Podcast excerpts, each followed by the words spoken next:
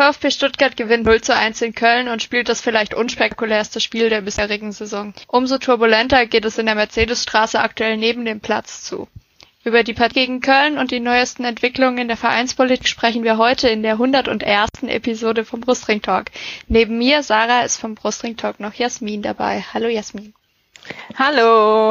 Und als Gast haben wir heute den Steffen. Hallo. Hallo ihr beiden. Vielen Dank für die Einladung. Sehr gerne. Ähm, dann stell doch du mal kurz vor, ähm, wer bist du und wo ist man die, äh, wo findet man dich im Internet und vor allem auch, wie ist deine Verbindung zum Stuttgart und dem VfB? Ja, also mein Name ist Steffen, ich bin 34 Jahre alt und ähm, wohne hier auch im schönen Stuttgart.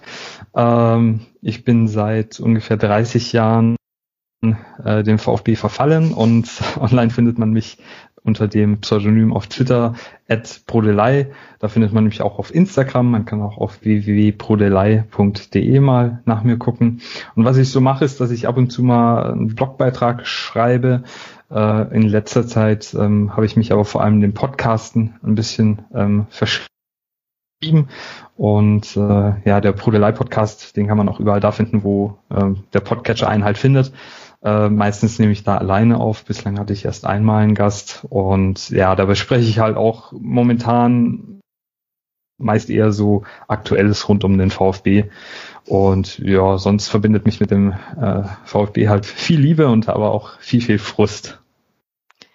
Wunderbar, danke. Also ja, es gibt weiterhin viel zu besprechen, gerade weiterhin mehr Off-Topics und und dann ab und zu am Wochenende gibt's mal noch eineinhalb Stunden, über die man dann sprechen kann. Zum Beispiel das Spiel in Köln ähm, am Samstag. Ähm, ja, wie hast du das tolle Spiel verfolgt? Ähm, ja, ich habe das Spiel auf äh, Sky natürlich gesehen. Im Stadion war ich logischerweise nicht. Wäre auch komisch gewesen. ja, ähm, ich stelle mich dann alleine in die Fankurve und halte den Schal hoch oder so.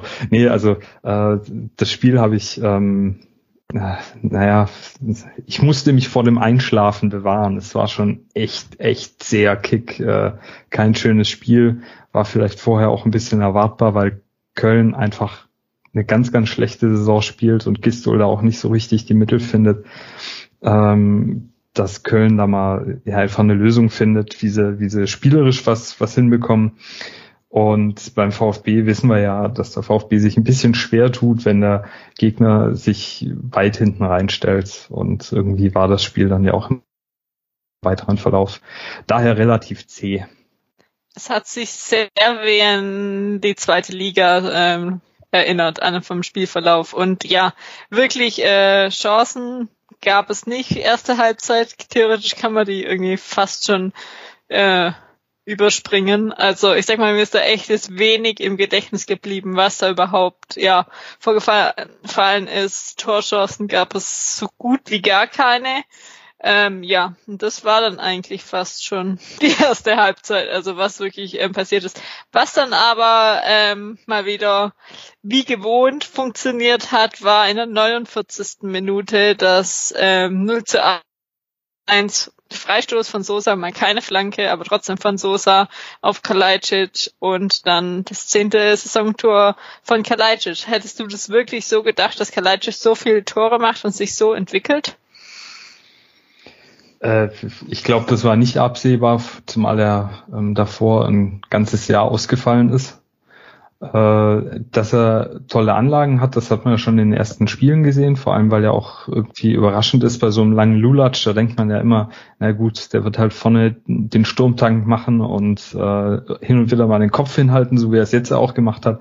Aber der Sascha ist ja einfach spielerisch ein wahnsinnig starker Stürmer, der auch äh, sich oft fallen lässt und die Bälle nicht nur gut hält, sondern auch sehr intelligent weiterleitet. Ähm, ich denke jetzt gerade auch, äh, was dann später in der zweiten Halbzeit noch war, da da ähm, vorne dann mal einen Pass von Endo, glaube ich, bekommen und ähm, nach einem Übersteiger dann richtig schön Pass noch auf Silas gespielt im Strafraum und solche Sachen. Also ja, aber absehbar war das, glaube ich, definitiv nicht. Man hat sich natürlich gewünscht, weil ähm, ja Sascha Love ist ja nicht äh, umsonst eine, eine Sache. Ne?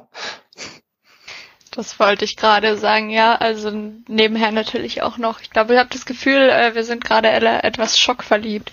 Äh, schon die ganze Saison, weil natürlich neben dem Platz auch ein unfassbar sympathischer Typ muss man ja noch dazu sagen. Also und und ein ein unfassbar schönes Lächeln. Das äh, ja, wollte ich nur mal so nebenher einwerfen. Mal ganz abgesehen vom vom fußballerischen, dass du halt auch eben einfach mal einen Stürmer hast, der trifft und auf den du dich auch irgendwie verlassen kannst. Das war ja jetzt äh, lange auch nicht unbedingt gegeben. Ja, und wo das jetzt alles, sage ich mal, eher eigentlich drei Stürmer und die sich auch mit den Phasen, wo sie wirklich gut sind, auch relativ abwechseln. Also Gonzales hat ja immer halt wieder ähm, leider die Phasen, wo er dann ähm, verletzt ist, aber dann bei Manchituka war dann ähm, relativ stark. Der ist, ähm, war jetzt da auch gegen Köln relativ äh, nicht sichtbar. Ähm, und dann jetzt gerade die letzten Spiele trifft Kalajdzic ähm, äh, öfters. Und dann halt vor allem jetzt hat's mich auch mal gefreut, dann wirklich auch, dass da ein Sieg bei rauskam, was sonst wo er getroffen hat. Ähm, gerade so gegen Leverkusen war danach dann nicht unbedingt so die Freude da oder konnte sich jetzt nicht so freuen, wie jetzt, wenn es wirklich das entscheidende Tor war zum Sieg. Nach dem Rückstand wurde Köln dann etwas stärker und der VfB äh, versuchte sich mit Kontern, aber ja, wirklich viel kam dann auch nicht bei raus. Da ist die erste Frage von Ed Fleig Andreas. Warum kommen wir so unter Druck und bringen keinen einzigen ordentlichen Konter durch, wenn wir in Führung sind? Steffen, hast du dir das auch schon mal darüber Gedanken gemacht? Ja gut, im Endeffekt, äh, Jasmin, du hast ja schon angesprochen, dass das Spiel ähnlich war wie die Spiele letztes Jahr in der zweiten Liga. Und ähm, da hatten wir eine komplett andere Spielanlage unter Tim Walter, aber trotzdem gibt es da halt eine Parallele, äh, die relativ logisch erscheint. Ähm, Tim Walter hat ja über äh, versucht viel über einen Ballbesitz Dominanz aufzubauen und den Gegner quasi äh, in, im, im eigenen Spiel zu ersticken. Ähm, das Problem war dann, dass man vorne ja nie Lösungen gefunden hat, wie man auch mal einen gefährlichen Ball aufs Tor bringt. Und das liegt halt auch daran, wenn ich 90 Minuten den Ball habe und den Gegner den eigenen 16er presst, dann äh, stehen da halt 90 Minuten elf Gegenspieler im 16er rum. Und sowas finde ich jetzt halt gegen Köln auch. Köln stand in den äh, Hinterlinien super, super tief und äh, wenn die halt so tief stehen, bekommst du halt auch keinen Konter hin, weil der Platz nicht da ist. Und das hat man vor allem bei Silas, finde ich, in dem Spiel wahnsinnig gemerkt, dass der kaum Raum hatte, mal in die Tiefe zu gehen, was er halt einfach braucht. Äh, wenn er sich zu weit fallen lässt, ähm, bringt das auch nur dann was, wenn der Gegner halt mitgeht. Aber Köln stand, glaube ich, hinten permanent mit mindestens vier Spielern, äh, waren unheimlich darauf bedacht, einfach sicher zu spielen und ja, da kannst du halt auch keine Konter fahren. Später hatten wir dann ja in der zweiten Hälfte mal zwei oder drei Kontergelegenheiten, die wir aber nicht sauber ausgespielt hatten. Ähm, das ist aber auch eine Sache, die wir diese Saison halt schon öfter gespielt haben, dass die Pässe oft nicht so ankommen. Gerade der Herr Förster hat ab und zu mal auch ein bisschen Probleme mit der Passgeschwindigkeit. Dann merkt man auch zurzeit, dass viele, ähm, dass viele Spielerwechsel in der Aufstellung immer wieder gibt. Und ähm, ich habe auch das Gefühl, dass viele im Team sich immer noch nicht so ganz gefunden haben. Das ist zwar auf einem guten Weg, aber ja, gibt halt schon noch viel, woran man arbeiten muss. Ja, langweilig wird es generell nicht. Ähm, aber dann auch äh, noch eine andere Frage von Glitterritter. Warum verfallen wir zuletzt nach Führung in eine gewisse ähm, Form der Passivität? Ich finde, dass das gar nicht unbedingt so ein Phänomen ist, was jetzt erst zuletzt aufgetreten ist. Also ähm, ich finde, dass wir das jetzt schon in der laufenden Saison schon öfter gesehen haben. Ich glaube, da haben wir auch schon öfter im Podcast jetzt drüber gesprochen, dass tatsächlich oft nach Führung man das Gefühl hat, ähm, die Mannschaft, ich weiß nicht, ja, wie sie es ausgedrückt hat, wird so ein bisschen passiv und äh, wacht erst auf, so ein bisschen wieder, wenn du dann äh, plötzlich den Ausgleich kriegst oder ähm, ich, ich denke immer an das Spiel gegen Frankfurt, korrigiert mich jetzt, wenn ich falsch bin, aber dann wäre ja auch 2-0 geführt und dann haben die noch 2-2. So war's doch, ne? Ja. Ähm, und da war das, das genau das Gleiche. Du führst 2-0 und musst diesen, diese Führung eigentlich nur über die Zeit bringen. Dann wurde man aber irgendwie so passiv und so, so schludrig auch, dass dann eben ähm, das 2-2 gefallen ist. Und erst nach dem Ausgleich hattest du das Gefühl, die Mannschaft äh, wacht wieder auf und äh, kämpft dann doch noch gegen die Niederlage an. Aber ich kann mir das nicht so richtig erklären, woher das eigentlich kommt. Also warum man irgendwie nicht so richtig mit, mit der ähm, Situation des Führenden umgehen kann. Obwohl es das paar Mal ja auch funktioniert hat schon. Also ähm, ich sag mal generell da also ich glaube, es sollte jetzt nicht immer alles mit den letzten Jahren vergleichen. Da war es teilweise äh, noch schlimmer oder da war man dann nicht mal in Führung. Ähm, ja, aber dass sie dann irgendwann wieder aufwachen, das ist mir aber auch erst die, ich finde in der ersten ähm, Halbserie ging das noch. Ich, mir ist irgendwie zu, oder im Kopf zumindest eher die letzten Spiele, dann irgendwann mal wieder ähm, aufwachen. Und das mhm. kenne ich vom VfB so gefühlt, seit ich mich erinnern kann, dass sie dann irgendwann am Ende wieder aufwachen und dann ab der 85. Minute dann immer irgendwas ähm, versuchen, was so oft dann auch noch nichts äh, gebracht hat. Also ich kann mir das irgendwie fast nur ein bisschen durch, durch ja, weiß nicht, ob es die fehlende Winterpause vielleicht ist. Also das Ding ist, ähm, du musst ja auch in passiven Phasen im Fußball mittlerweile hellwach sein, ähm, dann dem Gegner halt mal den Ball lassen, äh, aber dann halt immer gut zulaufen. Äh, und da hat's halt zuletzt echt wahnsinnig gefehlt, weil nur weil der Gegner einen Ball hat, heißt es halt nicht, dass ich mich dann einfach nach hinten verziehe und da ein bisschen einen auf äh, Mittagsschlaf machen kann.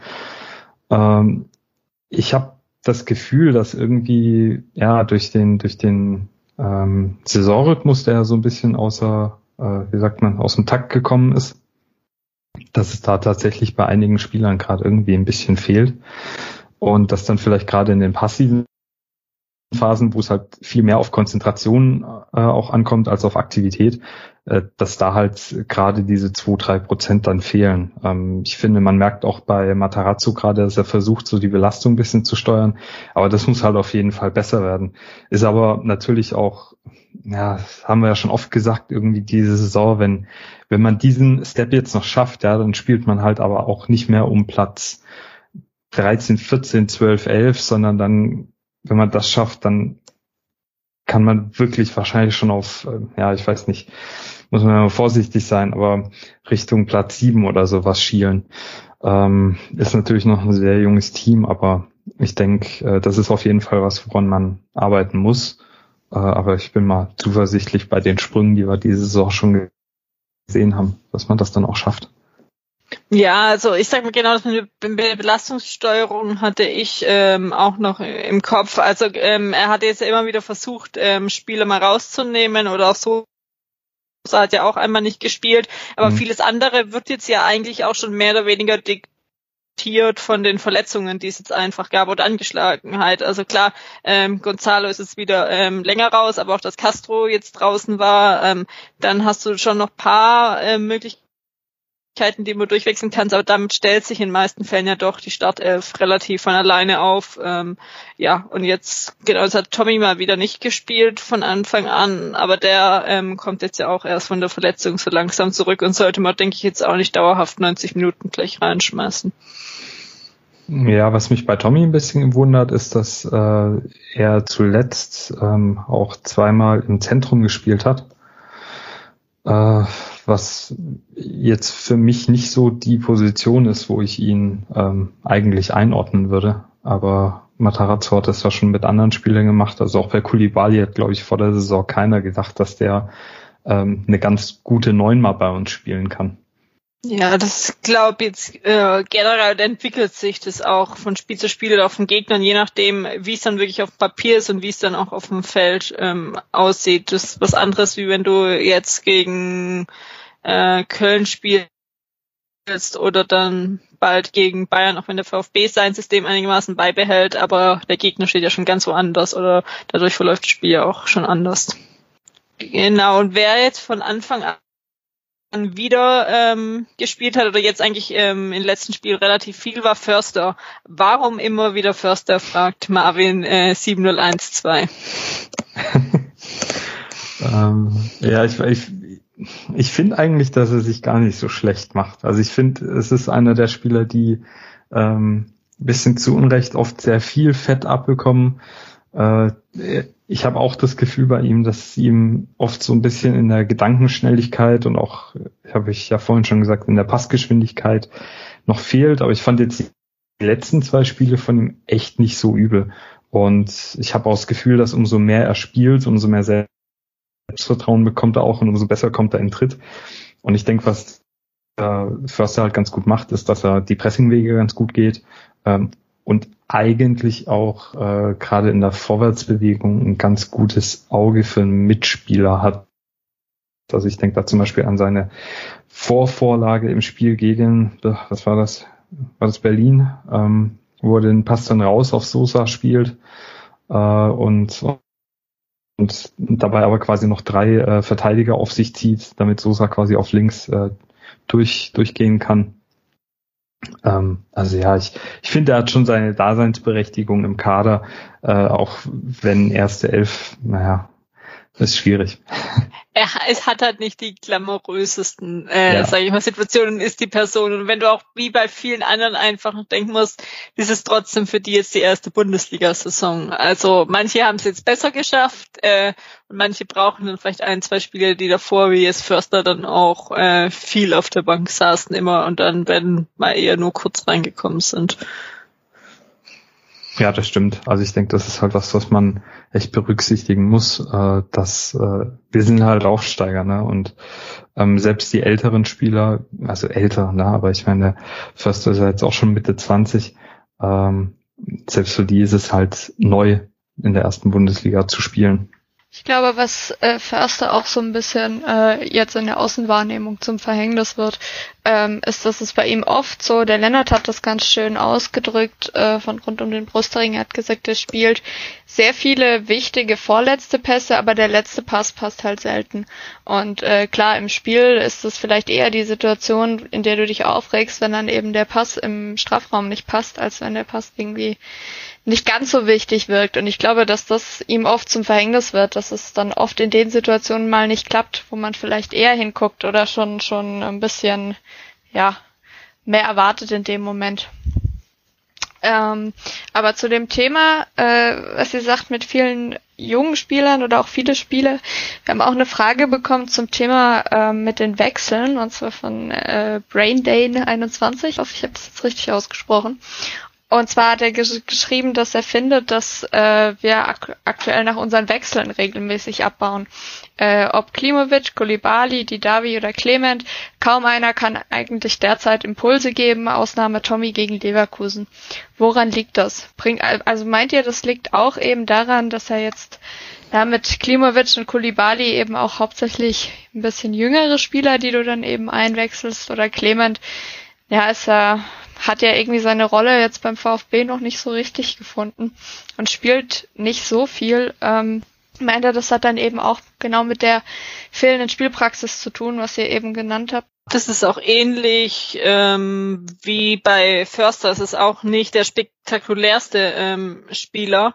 Und ähm, ja, also ich weiß nicht, generell, also ich sag mal, diese, ähm, bei eigentlich meinen meisten Spielern haben die Hammkurven dieses Jahr drin. Das ist äh, mal ähm, größere Ausschläge und mal weniger. Und ähm, ja, und es ist immer noch die Gewöhnung auch an die Bundesliga. Dann äh, gibt's mal Spiele, bei denen es in der bei der ganzen Mannschaft nicht läuft, wie gegen Leverkusen, und dann bei anderen Spielen läuft's mal wieder super. Also ja, also ich irgendwie, ich tue mich generell bei den meisten Spielern schwer, das komplett jetzt generell einzuschätzen für die komplette Saison.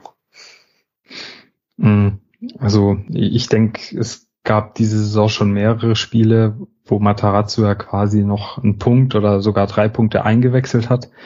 Äh, zuletzt hat man wirklich ein bisschen das Gefühl, dass gerade die jungen Spieler ein bisschen durchhängen. Äh, Klimo kommt die letzten zwei, drei Spiele nicht so richtig in Tritt. Ähm, bei Kulibali habe ich das Gefühl, dass er nicht mehr ganz so rund läuft, dass er seit er vermehrt äh, auf rechts außen spielen muss. Weil ich finde, dass dadurch, dass er halt doch sehr auf seinen linken Fuß irgendwie ähm, äh, sich verlassen muss, ähm, wird er da ein bisschen so seiner Vertikalität beraubt und zieht immer schon sehr früh in die Mitte und da ist es ihm dann zu voll. Äh, ich finde, als Neuner macht er das ganz gut. Aber ja, die Einwechselspieler haben zuletzt nicht so viel Schwung gebracht. Ich muss auch sagen, vom Clement hätte ich mir ein bisschen mehr erhofft als nur sehr, sehr gute Standards. Ähm, Daniel Didavi, da hat man langsam auch das Gefühl, dass er vielleicht ja nicht mehr nicht mehr so der Unterschiedsspieler sein kann, weil ihm dazu die Spritzigkeit fehlt. Aber ich denke, selbst wenn jetzt ein paar Spieler mal ein bisschen durchhängen und wir jetzt quasi so unsere schwache Phase haben oder hatten, dann ist das ja alles noch im Rahmen. Und äh, wenn das jetzt wieder, wenn die Kurve jetzt wieder ähm, nach oben zeigt, dann äh, können wir uns freuen und dann äh, war das, glaube ich, eine sehr klimpfliche Phase, die wir da mitgenommen haben. Ja, auf jeden Fall. Und trotz schwachem Spiel nimmst du halt am Ende auf jeden Fall die drei Punkte mit. Ich denke, das ist, das ist auf jeden Fall das, was dann am Ende zählt. Und wenn dann das Spiel halt auch mal so schlecht oder unspektakulär ist, dann ist es auch okay. Ja, es muss nicht jedes Spiel so laufen wie gegen Dortmund, meiner Meinung nach. Dann, äh, ja, ist es halt ein Spiel, was ich hinterher ja vorm Abpfiff eigentlich schon wieder vergessen habe, aber das ist auch okay, äh, weil die drei Punkte sind brutal wichtig. Auch bei so einem, wie gesagt, völlig unspektakulären Spiel. Also äh, ich glaube, der größte Aufreger des Spiels war äh, vorm Spiel das Interview von Sven Mislintat, der äh, nicht äh, nicht explizit abgestritten hat, äh, dass er Gespräche mit Dortmund führen würde. Ähm, und äh, nach oder beim Schlusspfiff als wie rums war es, als wer hat kämpft da den Ball voll ins Gesicht? Karasor. Karasor, genau. Als Karasor den Ball weghauen wollte äh, bei Schlusspfiff oder kurz vor Schlusspfiff und den äh, Kempf voll ins Gesicht geschossen hat. Das waren, glaube ich, so die spektakulärsten oder die einzigen Aufreger dieses Spiels. Wo aber noch kurz meine Atem gestockt hat, war bei dem Lattentreffer von Köln. Ähm, mhm. äh, was war Mitte, äh, Ende zweite Halbzeit oder Mitte bis Ende zweite Halbzeit. Äh, ja, wenn der drin gewesen wäre, wäre es auch wäre schön gewesen, das Tor aus Kölner Sicht zumindest, nicht aus VfB-Sicht, ja. Aber sonst gab's, Köln wurde nochmal ähm, äh, aktiver und hatte auch paar Chancen, aber da ist zum Glück mal ein Ball, äh, ist der Ball nicht reingegangen und dann, ja, war nach vier Minuten Nachspielzeit dann der 1 zu 0 Sieg. Und gerade ja, ist auch so ein Spiel ist wichtig. Wie am Ende gibt's halt ähm, wie, äh, wie alle letzten Jahre keine Punkte für ähm, schönen, schönen Fußball spielen, sondern die Punkte zählen, auch wenn das jetzt ähm, drei Euro Phrasenschwein ist, ist einfach so. Und gerade nach den letzten Spielen, wo dann das oft dann eher mal in die andere Richtung gekippt ist, hat man es einfach geschafft. Und gerade gegen solche Mannschaften, die hinterm VfB stehen, muss man dann einfach auch, äh, was also muss man nicht so, ja, oder auch musste oder auch sollte man dann einfach ähm, die Punkte ähm, dann mitnehmen. Ja, definitiv. Und man muss halt auch einfach sehen, dass Köln auch einfach schlecht gespielt hat. Also was ich ja sehr beeindruckend fand, was ich noch anmerken wollte, ich habe ähm, vor dem Spiel äh, mit einem Bekannten geschrieben, der glühender äh, Kölner ist und der hat schon gesagt, die Mannschaft ist schlecht im Spiel, also weil ich gefragt habe, was los und er meinte eben auch, gibt extreme äh, Verletzungsprobleme in Köln, so dass der, der Marius Wolf von Köln tatsächlich die vollen 90 Minuten gespielt hat mit doppeltem Bänderriss. Äh, einfach, äh, weil die erstens nicht so die Alternativen haben und weil er auch einfach selber spielen wollte. Ähm, aber für mich war das echt so ein bisschen sinnbildlich. Ich dachte, mit doppeltem Bänderriss 90 Minuten Fußball spielen, finde ich schon beeindruckend, muss ich sagen. Das fand ich echt krass. Die, ähm, die Kölner haben, glaube ich, gar nicht so viele Verletzte, aber das Problem ist halt, dass die Verletzten bei denen alles drei, äh, also die drei Verletzten, die wir haben, sind alle ähm, quasi die, die jeweils besten Spieler auf ihren Positionen. Also der Sebastian Andersson, der ein Wahnsinnsstürmer ist, äh, fällt ja schon lange aus. Dann der Sebastian Borneau, der halt der beste Innenverteidiger bei denen ist. Und ähm, dann noch der Florian Kainz, der für die einfach ein ganz wichtiges Offen, äh, ein ganz wichtiges Bindeglied zwischen Offensive und Defensive ist, fällt aus. Und ähm, dass der Wolf da durchspielt, das hat mich auch wahnsinnig gewundert. Aber das ist schon krass, ja. Hat uns bestimmt auch in die Kappen gespielt. Ja, Jonas Hector auch, ne? Zur Ergänzung. Der ist auch schon, äh, auch verletzt. Auch, glaube ich, ein sehr, sehr wichtiger Spieler für Köln. bist du halt auch in der, in der dann wieder beim VfB, wo die eigentlich ähm, schon letzte Saison in der ähm, Rückrunde und auch diese Saison relativ Glück haben mit Verletzungen. Es gibt jetzt nicht so viele und wenn dann halt wirklich durch die Mannschaftsteile ähm, verteilt oder ähm, dann, wenn ähm, Gonzales verletzt ist, treffen die anderen beiden ähm, Stürmer, dass es relativ wenig auffällt. Also wohl Castro ist es aufgefallen, der, wo der jetzt wieder zurück ist, das hat man ähm, gesehen, dass ähm, er gefehlt hat, aber bei den anderen Verletzungen war es jetzt nie so drastisch, dass deswegen, sag ich mal, dann die Mannschaft schlechter gespielt hat, weil es dann eben immer noch andere gab, die das, ähm, sag ich mal, ähm, ja, auffangen konnten.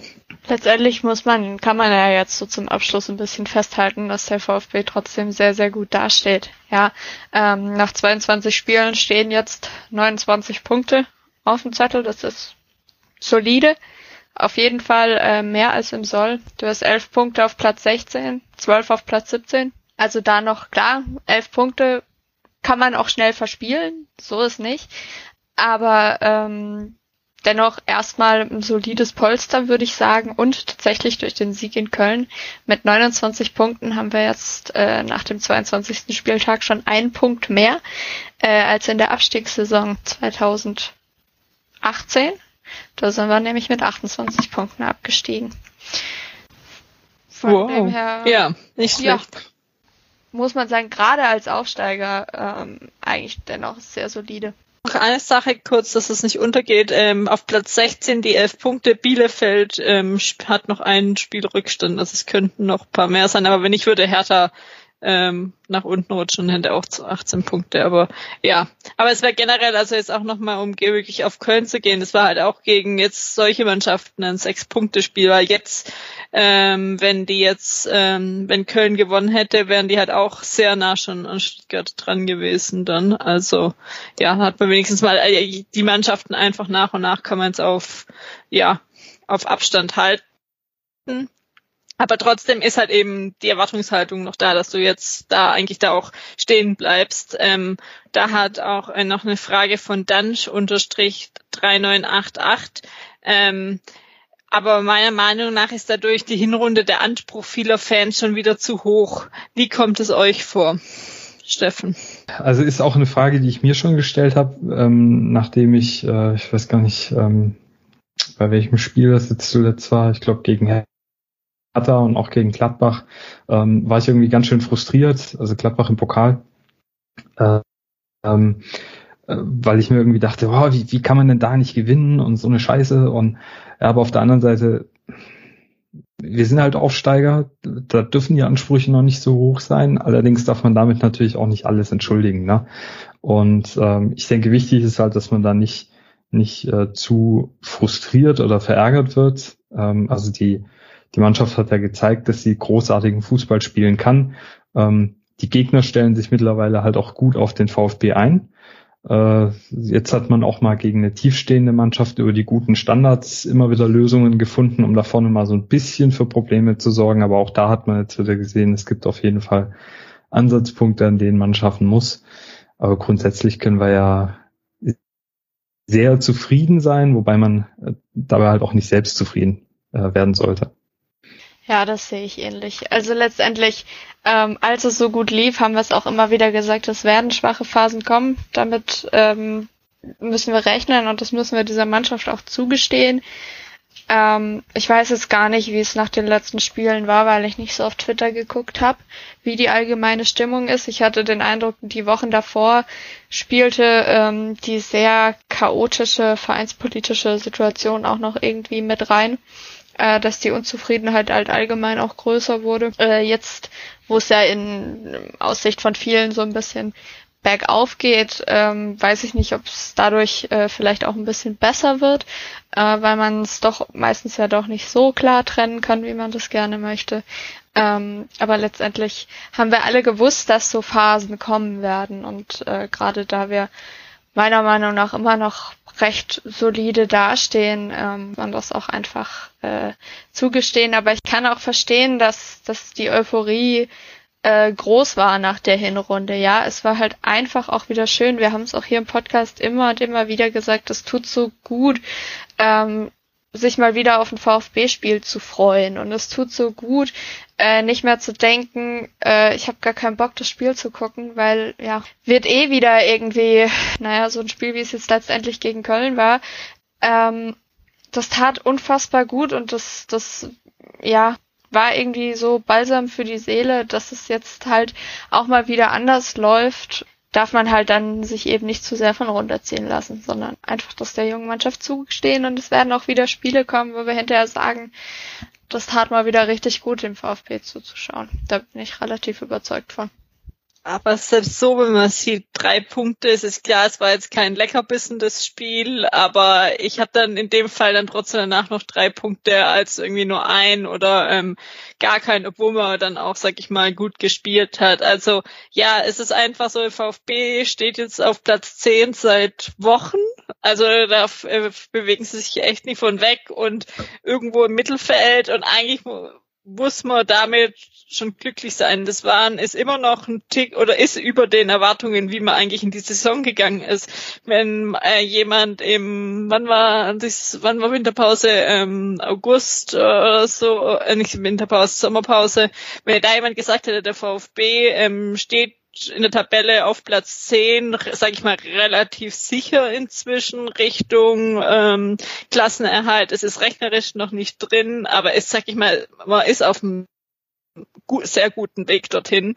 Ähm, dann hätte man sich vor der Saison drüber gefreut und hätte das sofort unterschrieben und jetzt eben durch vielleicht doch paar gute Spiele ähm, und dem guten Fußball ist die Erwartung halt schon wieder höher. Aber ich sag mal, was soll man sonst, also ich sag mal, was will man sonst haben? Will man jetzt, wenn man drei Punkte mehr hat, dann steht man auf Platz neun, das bringt einem jetzt auch nicht so viel weiter. Also ich sag mal, ist ja oberen Tabellenhälfte, aber ich sag mal, das Ziel ist ja eigentlich, sage ich mal, da zu stehen. Europa League oder so will keiner, ich sag mal, ist auch nicht realistisch. Ähm, für den VfB. Von dem her ist man eigentlich vollkommen im Soll, hat ähm, entwickelt ähm, Spieler weiter, sieht auch einen Fortschritt, ähm, wie die Mannschaft spielt, ähm, was es auch die letzten Jahre nicht unbedingt so war. Von dem her, ja, ist es eigentlich, es ist jetzt halt gerade jetzt mal die letzten Spiele waren jetzt kein hammergeiler Fußball, aber man steht immer noch auf Platz 10 und holt Punkte und wenn man so auf der Ende Auswärtstabelle steht man jetzt immer noch oder steht man jetzt auf Platz ähm, 3 und immer noch relativ weit oben dabei und punktgleich mit Wolfsburg nur Bayern hat natürlich mehr Punkte.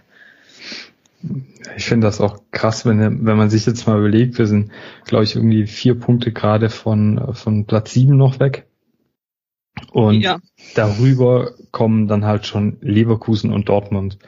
Gut, über Dortmund kann man gerade denken, was man will, ja, aber äh, ich finde zum Beispiel Leverkusen ist ein Team, wo man in den Spielen schon noch gesehen hat, dass die, ähm, die sind einfach noch einen Schritt weiter und dass man aber jetzt als Aufsteiger schon irgendwie so vor diesem Step ist, ist schon echt krass und ich, also mir wäre es völlig recht, weil ich muss nicht unbedingt international in der Gegend rumfahren. Mir wäre es völlig recht, wenn wir die nächsten zwei Jahre irgendwo zwischen acht und zwölf hin und her pendeln. Und da bin ich völlig fein mit, solange ich hin und wieder coolen Fußball äh, sehe und äh, junge Talente da ähm, sich entwickeln, ist das für mich völlig ausreichend. Weil diese obere Riege ist halt schon krass besetzt mit Bayern, Leipzig, Wolfsburg, äh, Frankfurt, Leverkusen, Dortmund ähm, und Gladbach, wenn die wieder äh, zu, zu alter Stärke ähm, finden. Und äh, ich finde, da ist man gefühlt eigentlich viel, viel weiter weg, als es dann auch auf der Tabelle ist. Ja, das sind auch die Mannschaften, wo man am ehesten, sag ich mal, sagen würde, gegen die Anführungszeichen muss man nicht ähm, gewinnen. Und sonst ja ist und die Hast du jetzt nicht gesagt, genau. Jasmin hast du jetzt nicht gesagt. Du kannst ja jetzt nicht einfach hier dieses Ich habe Anführung, ich habe Anführungszeichen gesagt. Sag mal so, äh, anders formuliert. Bei den äh, Spielen wird eher verziehen, wenn man nicht gewinnt. Ist es so okay formuliert? Besser. Ja, ich äh, spreche nur für traumatisierte äh, VfB-Anhänger. Naja, man befindet sich ja jetzt äh, übrigens auch in einer Situation, die man ja als VfB-Fan auch irgendwie so gar nicht mehr gewohnt ist. Und zwar, dass äh, die größte Sorge momentan nicht der Abstieg ist, sondern dass einem äh, äh, im Sommer die Spieler weggekauft werden und der Trainer und der Sportdirektor und wer nicht noch alles abgeworben werden will. Also gefühlt hat ja Dortmund mittlerweile äh, beispielsweise unsere halbe Mannschaft, Materazzo und Misslintat auf dem Zettel. Da kommen wir nämlich dann noch was zu was anderem, was diese Woche passiert ist, äh, dass eben Pellegrino Materazzo seinen Vertrag verlängert hat ähm, bis 2024. Bereits die zweite Vertragsverlängerung von einem Trainer in Stuttgart. Ähm, aber auch mit integrierter Ausstiegsklausel ab dem Jahr 2023. Und Sven Mislintat steht anscheinend in Dortmund wieder auf dem Zettel, äh, nachdem nächstes Jahr 2022 äh, Zorg in Dortmund wohl ähm, ja sein Job seinen Job aufgibt, aufhört. aufhört. Genau. Das Wort habe ich gesucht, Dankeschön. Ähm, steht bei denen wohl auch Sven Mislintat auf dem Zettel und äh, er hat wohl gesagt, sie müssten schon sehr gute Argumente bringen, äh, aber er hat auch nicht abgestritten, dass er eben diese Gespräche führen wird. Äh, was meint ihr dazu? Zur Vertragsverlängerung, Ausstiegsklausel, zu allem, was ich gerade gesagt habe. So, generell im Fußball jetzt davon zu sprechen, was in ein bis zwei Jahren geschehen wird. Wir wissen nicht, was bis dahin in Stuttgart passiert, wie wir letztes Jahr auch am 30.12. gelernt haben. Es kann schnell in eine andere Richtung gehen, egal in welchem Bereich. Von dem her würde ich das jetzt einfach nicht so hochnehmen. Es ist jetzt gerade eben so, da werden wir nachher noch sprechen, ist es momentan im Thema Vereinspolitik verhältnismäßig ruhig, dass es auch mal wieder ein, zwei sportliche ähm, Schlagzeilen es geben kann. Matarazzo ähm, ist schön bei Trainern, sag ich mal, würde ich jetzt ehrlich gesagt vom VfB einfach jetzt nicht sagen, es einfach so hinnehmen und ja, äh, sich freuen, dass er bleiben möchte. Und beim Missintat, ähm, er hat ausgeschlossen, dass es eine Ausstiegsklausel bei ihm im Vertrag gibt. Das war auch im Sky, glaube ich, im, im Interview in der Halbzeitpause.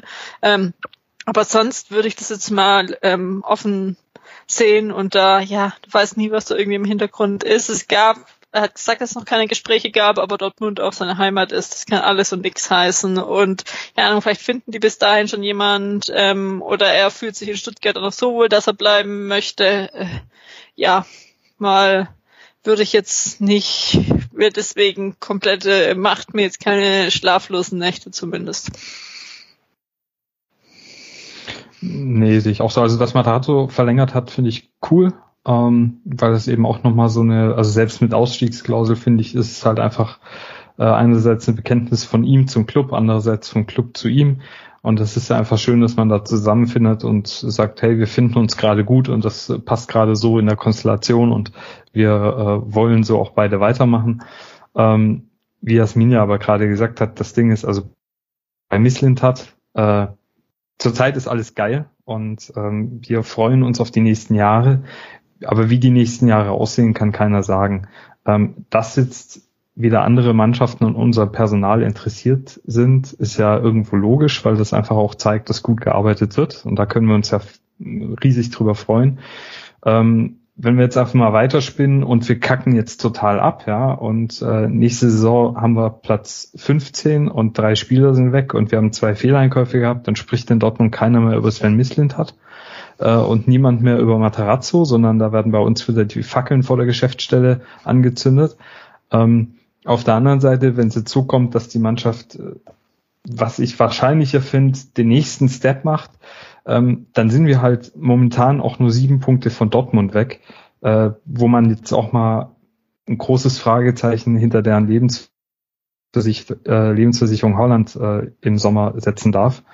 Äh, und dann ist halt wirklich die Frage, ich kann mir halt nicht vorstellen, dass ein Sven Mislint hat was aufbaut und dann in zwei Jahren, wenn, wenn, keine Ahnung, Dortmund jetzt nicht mehr diesen Turnaround schafft äh, und Stuttgart sich weiterentwickelt, dass der wegen zwei Tabellenplätzen, drei Tabellenplätzen oder sowas dann irgendwie wechselt. Äh, außer die schmeißen ihn halt mit Geld zu.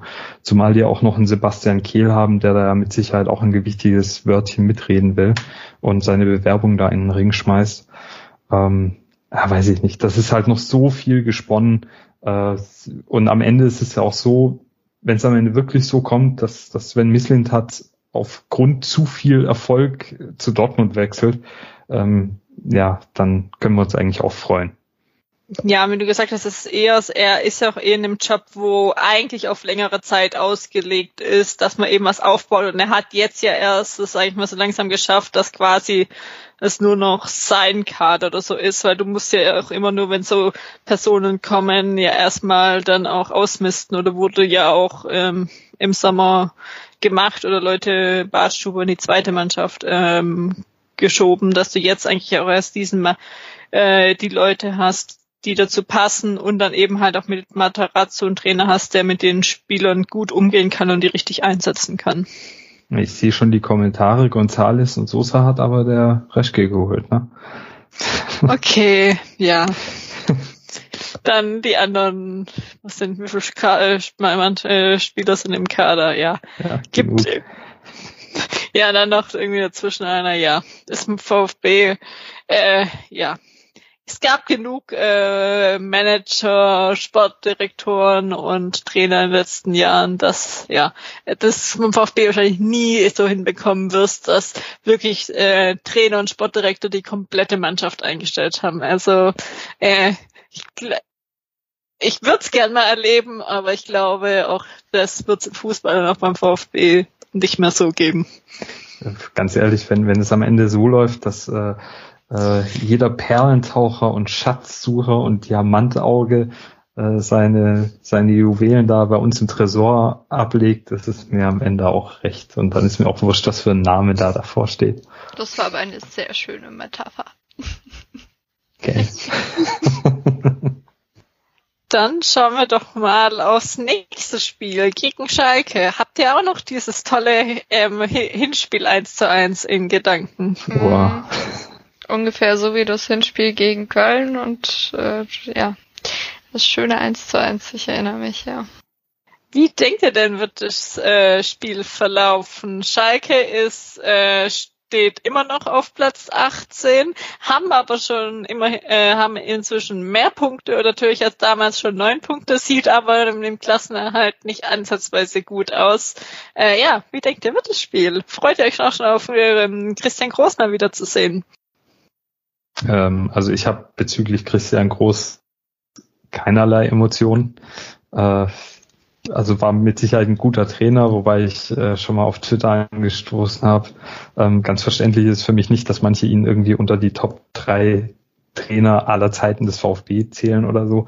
Ähm, ganz ehrlich, Schalke muss man wegrotzen. Also die sind so instabil, äh, sobald die unter Druck gesetzt werden und in der Mannschaft stimmt's halt irgendwie gar nicht. Und mittlerweile sind die halt auch so in so, in so einer Spirale drin. Jede Woche, also wenn ich mir das angucke, ja, da steht dann jede Woche der Fährmann im Interview und muss wieder erklären, warum die nicht gewonnen oder wieder verloren haben. Und das geht jetzt seit einem Jahr oder so so.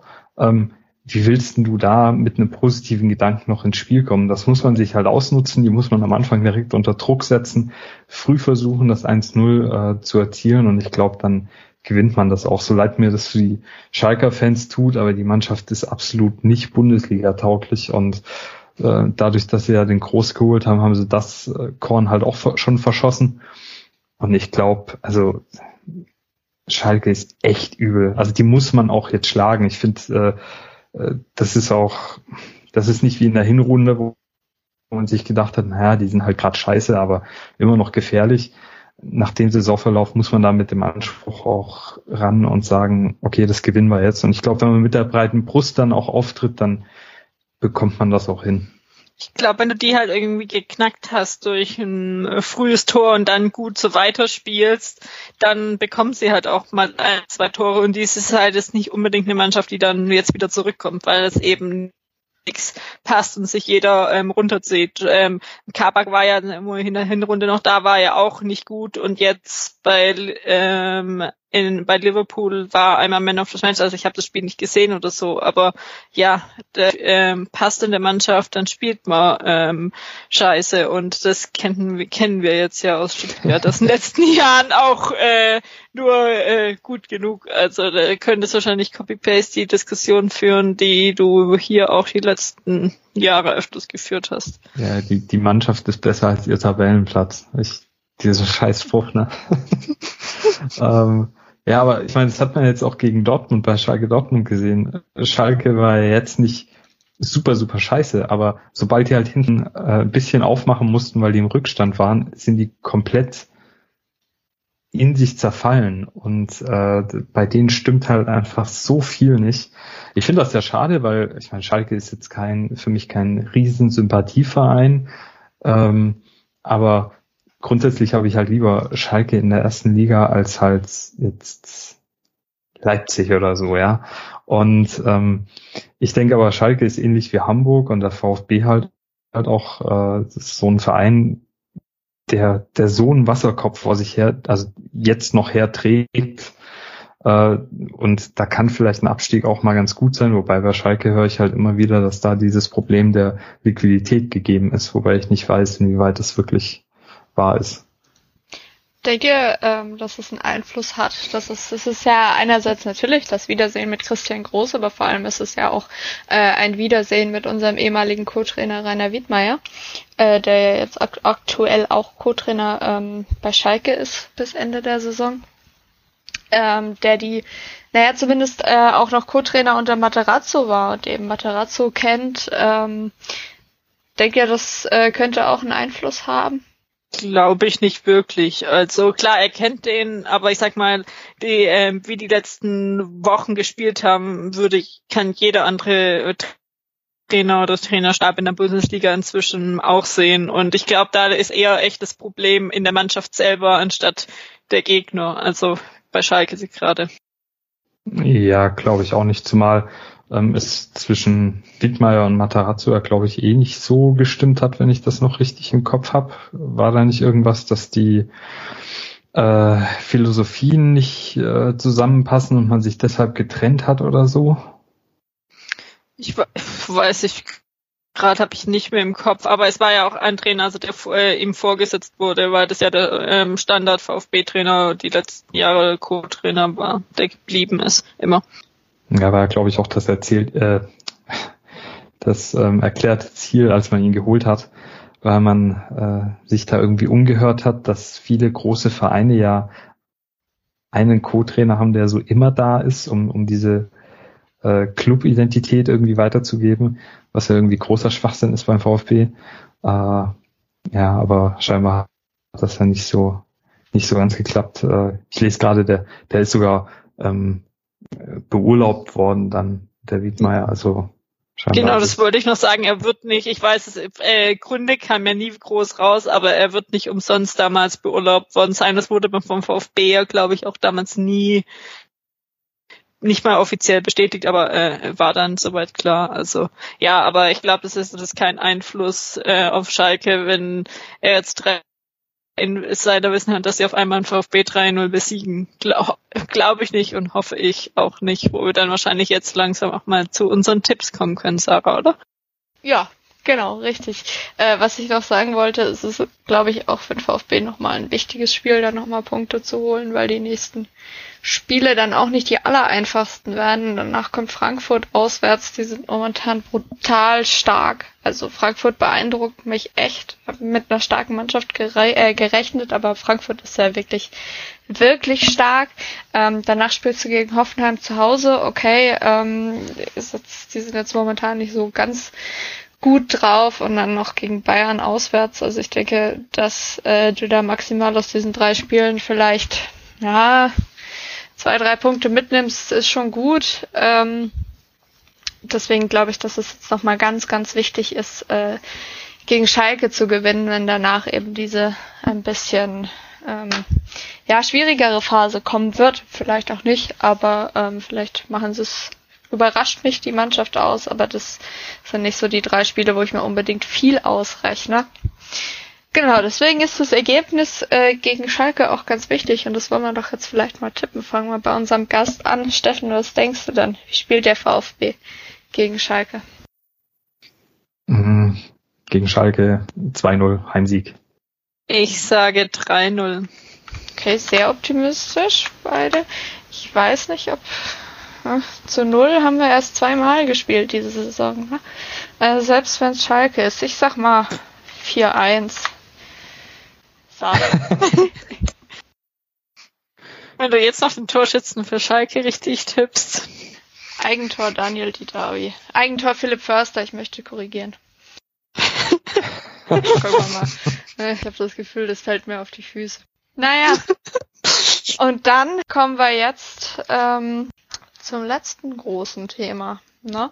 Also zu dem, was vielleicht etwas spannender und turbulenter war äh, in den letzten Wochen, in den letzten zwei Wochen äh, seit unserer letzten Aufnahme ähm, neben dem Platz. Und zwar wollen wir ja natürlich jetzt auch noch so ein bisschen über die ganze Präsidentschaftssituation und Vereinspolitik sprechen. Es ist schon wieder unfassbar viel passiert seit unserer letzten Aufnahme. Und wie wir es letztes Mal gemacht haben, wo möchte ich es diesmal auch machen. Das, was wir jetzt erzählen, ist Stand jetzt 21. Februar, 21.17 Uhr. Ähm, man weiß ja nicht, was schon wieder, wer schon wieder zurücktritt oder einen offenen Brief schreibt in der Zeit, äh, bis ich das geschnitten und hochgeladen habe. So, seit unserer letzten Aufnahme, ich gebe mal einen kurzen Überblick. Ähm, das letzte, worüber wir in der letzten Aufnahme gesprochen haben, war, dass anscheinend ähm, die Kanzlei Seitz beauftragt wurde zur rechtlichen Beurteilung des ESICON-Berichts. Ähm, damals war die Stimmung noch so ein bisschen, ja, schwierig. Wir haben damit gerechnet und auch gesagt, wir rechnen damit, dass äh, Klaus Vogt nicht aufgestellt wird. So, und was ist jetzt passiert die letzten zwei Wochen? Ähm, erstmal relativ äh, bald nach unserer Aufnahme kam ähm, eine Mail von Klaus Vogt, der bekannt gegeben hat, dass die, ähm, dass die Mitgliederversammlung am 28. März stattfinden wird gegen seinen Willen, da von seinen beiden Präsidiumsmitgliedern überstimmt wurde und dass äh, er auch überstimmt wurde, dass der Bericht äh, von Esikon nicht veröffentlicht wird. Äh, am nächsten Tag ist dann ähm, vom Aufsichtsrat mitgeteilt worden, dass sowohl Stefan, Stefan Heim heißt er, gell? Stefan Heim und Jochen Röttgermann aus dem Vorstand abberufen wurden. Am 14.02., passend am Valentinstag, sehe ich jetzt erst, äh, kam dann plötzlich abends, am Sonntagabend die Nachricht vom Vereinsbeirat, womit hat eigentlich keiner gerechnet hat, glaube ich, dass Klaus Vogt aufgestellt wird als Präsidentschaftskandidat und das sogar als einziger Kandidat, ähm, also ohne Gegenkandidaten. Noch am gleichen Tag äh, sind Claudia Meintock und James Bührer aus dem Vereinsbeirat zurückgetreten und Wolf Dietrich Erhard sein Amt, lässt sein Amt ruhen und ist damit auch nicht mehr Vorsitzender äh, des Vereinsbeirats und Claudia Meintock als stellvertretende Vorsitzende ist zurückgetreten. Am nächsten Tag, am 15.02. ist dann Rainer Mutschler aus dem Präsidium und äh, der Herr Ullicher ist aus dem Aufsichtsrat zurückgetreten. Dann wurden daraufhin äh, vom Vereinsbeirat der neue Vorsitzende gewählt. Das ist jetzt der Rainer Wenniger. Und als stellvertretender äh, Vereinsbeiratsvorsitzender ist der Professor Dr. André Bühler geworden. Außerdem ist Bernd Geiser aus dem Präsidium zurückgetreten und damit auch aus dem Aufsichtsrat ähm, mit der netten, naja, Nachreden äh, seitens Klaus Vogt, dass eine konstruktive Zusammenarbeit im Präsidium leider nicht möglich ist und dass die Werte von Klaus Vogt nicht seinen Werten entsprechen. Kurz nach Rücktritt von Bernd Geiser wurde dann be bekannt gegeben, dass die anstehende Mitgliederversammlung mitsamt Präsidentschaftswahl, Vereinsbeiratwahl und Präsidiumswahl und was man jetzt alles nachwählen muss, äh, frühestens auf Mitte Juni verschoben wird und wird mit der regulären Mitgliederversammlung vom September zusammengelegt, also nicht wie wir es in der letzten Aufnahme befürchtet haben, dass man irgendwie zwei oder drei Mitgliederversammlungen machen muss dieses Jahr, sondern es gibt tatsächlich nur diese eine, wodurch auch die Bewerbungsphase und die Nominierung der Präsidentschaftskandidaten neu startet. Äh, das heißt, es ist durchaus möglich, dass doch noch ein Gegenkandidat zu äh, Klaus Vogt benannt wird oder aufgestellt wird. Ähm, dann wurde jetzt in den letzten Tagen noch Rainer Adrian vom Vereinsbeirat ins Präsidium entsandt, der ja auch im Aufsichtsrat sitzt, damit das Präsidium weiter handlungsfähig bleibt. Dafür braucht es nämlich zwei Leute. Und zuletzt hat der Aufsichtsrat jetzt noch Tobias Keller ähm, bis zum 30. Juni 2021 interimsmäßig ähm, zum Vorstand für Finanzen und Verwaltung ernannt. Und damit sind wir am heutigen Tage, und wenn ich das richtig sehe, ist tatsächlich seit zwei Tagen mal ausnahmsweise nichts passiert. Niemand ist zurückgetreten in der Mercedesstraße. Und da sind wir jetzt heute angekommen. Es gibt ja auch nicht mehr so viele Leute, die noch zurücktreten ja, können inzwischen. Ähm, da kurze Frage am Rande. Ähm, es, durch die Verschiebung der Mitgliederversammlung wäre es jetzt theoretisch auch möglich, dass Klaus Vogt doch nicht aufgestellt wird, nur aus Interesse? Oder bleibt der auf jeden Fall Kandidat? Nee, das fängt wieder bei Null an. Er muss sich auch wieder neu bewerben. Okay. Gut, nur aus Interesse. Also er kann wahrscheinlich seine Bewerbung von Dezember kopiert er nochmal und wirft sie nochmal ein oder so. Äh, ja, aber nee, es fängt wieder bei alles bei Null an und da das eine Vorlaufzeit ist komplett für drei Monate braucht, ähm, ist es jetzt auch dann äh, früh drei oder vier Monate war es, ähm, je nachdem, dann kann man ja schon zurückrechnen, wann das früheste Datum für eine ähm, Mitgliederversammlung ähm, sein könnte, obwohl ich denke, dass sie da das auch eher noch weiter nach hinten verschieben, weil tendenziell dann vielleicht die Corona-Situation ähm, besser sein wird. Ja, alle, aber ähm, davon gehe ich auch aus. Genau, das äh, hat mich jetzt gerade nur selber interessiert. Äh, aber nochmal anders gefragt, Steffen, wie hast du denn die letzten zwei Wochen so erlebt? Ein Rücktritt nach dem anderen. Was? wie ging es dir so mit den letzten zwei Wochen äh, der Vereinspolitik? Wie schon in den zwei Wochen davor und in den zwei Wochen davor und ich glaube auch in den zwei Wochen davor. Ähm, es war eine einzige Shitshow und dem Verein absolut unwürdig, äh, was da abgelaufen ist. Ähm, ich fand auch diese, diese Verabschiedung mitsamt äh, diesem Nachtreten noch äh, unter aller Sau. Das hatte was von Dietrich, der am Ende auch nur mit dem Finger auf alle möglichen anderen Personen gezeigt hat und bei sich selbst keinen Fehler gesehen hat. Äh, ich finde, dass, dass auch die, Rücktritte aus dem Vereinsbeirat zumindest mal, vermute ich, das tief blicken lassen. Äh, ich habe bei vielen Personen immer das Gefühl gehabt, denen geht es eher darum, dass ja, die wollten halt beim VfB ihr Pöstle haben, weil es halt der größte Verein hier in der Region ist und äh, weil sich das halt schön im äh, Lebenslauf liest. Aber da wird dann auch immer viel gesagt von wegen, ja, mir geht's ja um den VfB, nee, ein Scheißdreck. Äh, dir geht's darum, äh, jedes Wochenende äh, mit irgendwelchen anderen VIPs ähm, auf dem weichen Sessel zu sitzen und äh, Witze über die Spieler zu machen oder so. Aber um den Verein geht's ja halt nicht. Und ich finde auch diese Rücktritte lassen da so ein bisschen, ähm, bisschen reinschauen, ob es diesen Leuten wirklich um den VfB ging, weil äh, ich denke, trotz der letzten Wochen muss man ja immer ein bisschen aufpassen, dass äh, nicht das, ähm, na, wie soll ich das sagen, nicht dieses Bild aufkommt, dass man unbedingt jetzt Klaus Vogt irgendwie durchprügeln wollte, weil wir alle Klaus Vogt äh, äh, Fangirls sind, sondern es geht halt um den Verein und um, um ähm, Prinzipien und äh, eine ethische und moralische Verpflichtung, die der Verein gegenüber seinen Mitgliedern hat und auch die Mitglieder dem Verein gegenüber. Und äh, natürlich muss man jetzt auch gucken, dass das ähm, weiter kontrovers diskutiert werden muss und darf im Verein. Äh, aber gerade dann verstehe ich halt nicht, wenn's, wenn ich eine andere Meinung hätte als äh, Klaus Vogt und ich wäre aber absolut überzeugt davon, dass das das Richtige für den Verein und das Beste für den Verein und seine Fans ist, dann würde ich doch jetzt nicht austreten, sondern ich würde mich ja erst recht hinstellen und sagen, hey, okay, dann müssen wir halt einen konstruktiven Nenner finden und dann müssen wir das ähm, scharf, aber fair ausdiskutieren. Und da haben sich aber in den letzten Wochen halt einige im Ton vergriffen und da nehme ich jetzt nicht nur die Leute, die schon zurückgetreten sind, äh, mit rein, sondern auch welche, die noch im Verein sind. Wo ich mir da immer schwer tue, also ähm, sehe ich auch so, ähm, aber auch was halt wirklich noch hinter den Kulissen irgendwie abgeht. Also ich sag mal, sowas, also überraschend kamen jetzt viele von der Rück von den Rücktritten nicht, obwohl da sag ich mal auch wahrscheinlich immer unterschiedliche Gründe noch sind. Beim einen ist es jetzt eher halt im Vereinsbeirat Präsidentschaft und wie das ablief. Bei anderen war ja dann auch eher wird vermutet der ähm, Datenskandal, was es nicht unbedingt vom Vereinsbeirat war, sondern ihr Präsidium. Also ich glaube, bei überall spielt halt einfach gerade so viel ähm, mit und dass es da halt schwer ist, irgendwie von außen generell irgendwie Meinungen zu haben, um dann vielleicht auch niemand irgendwas zu Unrecht zu unterstellen, weil mein Talk hat angegeben, dass es gesundheitliche Gründe sind. Also wir wissen es nicht. Wir können vermuten, dass es jetzt vielleicht eher auch andere Gründe sind, kann aber auch sein, dass es wirklich ein gesundheitlicher Grund ist und sie deswegen jetzt ähm, zurückgetreten ist. Es war halt nur alles dann an dem gleichen Tag, ähm, wo Vogt aufgestellt wurde und die beiden zurückgetreten sind und der dritte noch ähm, sein Amt ruhen, äh, bekannt gegeben hat, dass er das Amt ruhen lässt.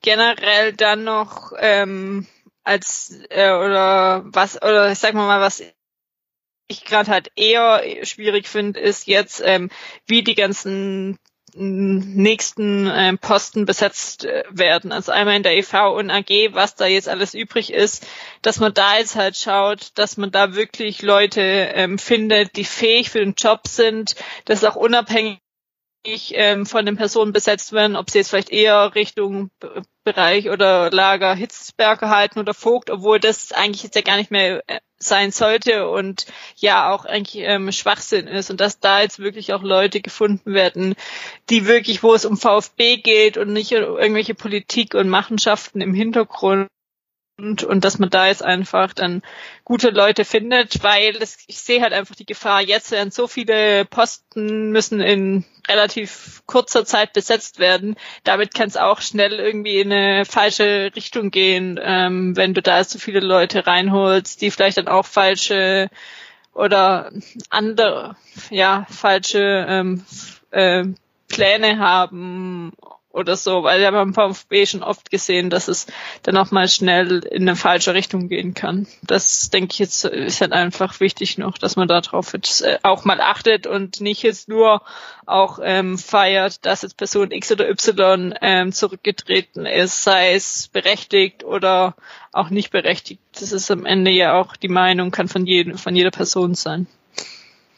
Ja, ich meine, das, das ist genau das. Ähm, mich freut, dass Klaus Vogt aufgestellt worden ist, weil ich finde, das ist einfach, das muss ein demokratischer Grundsatz sein, dass es den Mitgliedern vorbehalten ist, einen Präsident zu wählen oder abzuwählen. Und wenn es Gründe gibt, ihn abzuwählen, muss man die halt auch einfach transparent nach außen tragen und nicht nur äh, hier so ein bisschen ähm, Rauchschwaden verteilen in der Hoffnung, dass irgendwelche Schlagworte bei den Fans hängen bleiben oder so. Auf der anderen Seite äh, ja, wir müssen wachsam bleiben und äh, es ist es ist auch nicht gesund, wenn Klaus Vogt jetzt sich aus seinem ähm, Bekannten und Geschäftskreis da bedient und und die Leute einsetzen würde. Ich schätze ihn nicht so ein, aber die Gefahr ist immer da und wir müssen da mit wachsamem Auge drauf blicken und äh, notfalls auch da wieder ähm, lautstark einschreiten und unsere Meinung kundtun, weil ähm, der VfB sind halt nicht nur diese 0,001 Prozent von Mitgliedern, die äh, jedes Wochenende in der VIP-Lounge sitzen und im Freundeskreis sich vergnügen, sondern das sind auch die vielen, vielen zigtausenden, die äh, halt überall in Deutschland verteilt sind. Und die sind genauso der Verein wie die Obrigkeiten. Und deswegen ist es natürlich auch unsere Aufgabe, da, da zu gucken, dass es nicht zu irgendwelchen ähm, zu irgendwelchen Mehrheitsverhältnissen kommt, die halt für den Verein als solches nicht gesund sind.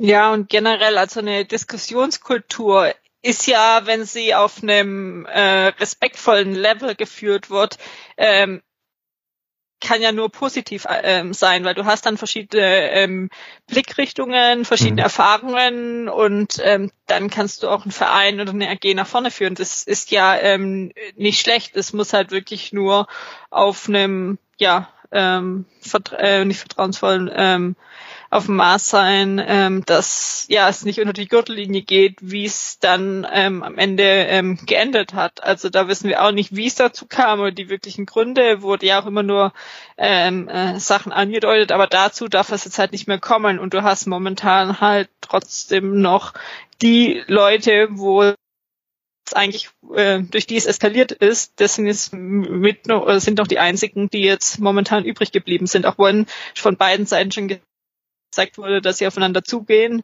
Aber ja, du hast die Situation ähm, eben immer noch im Verein oder äh, AG, ja.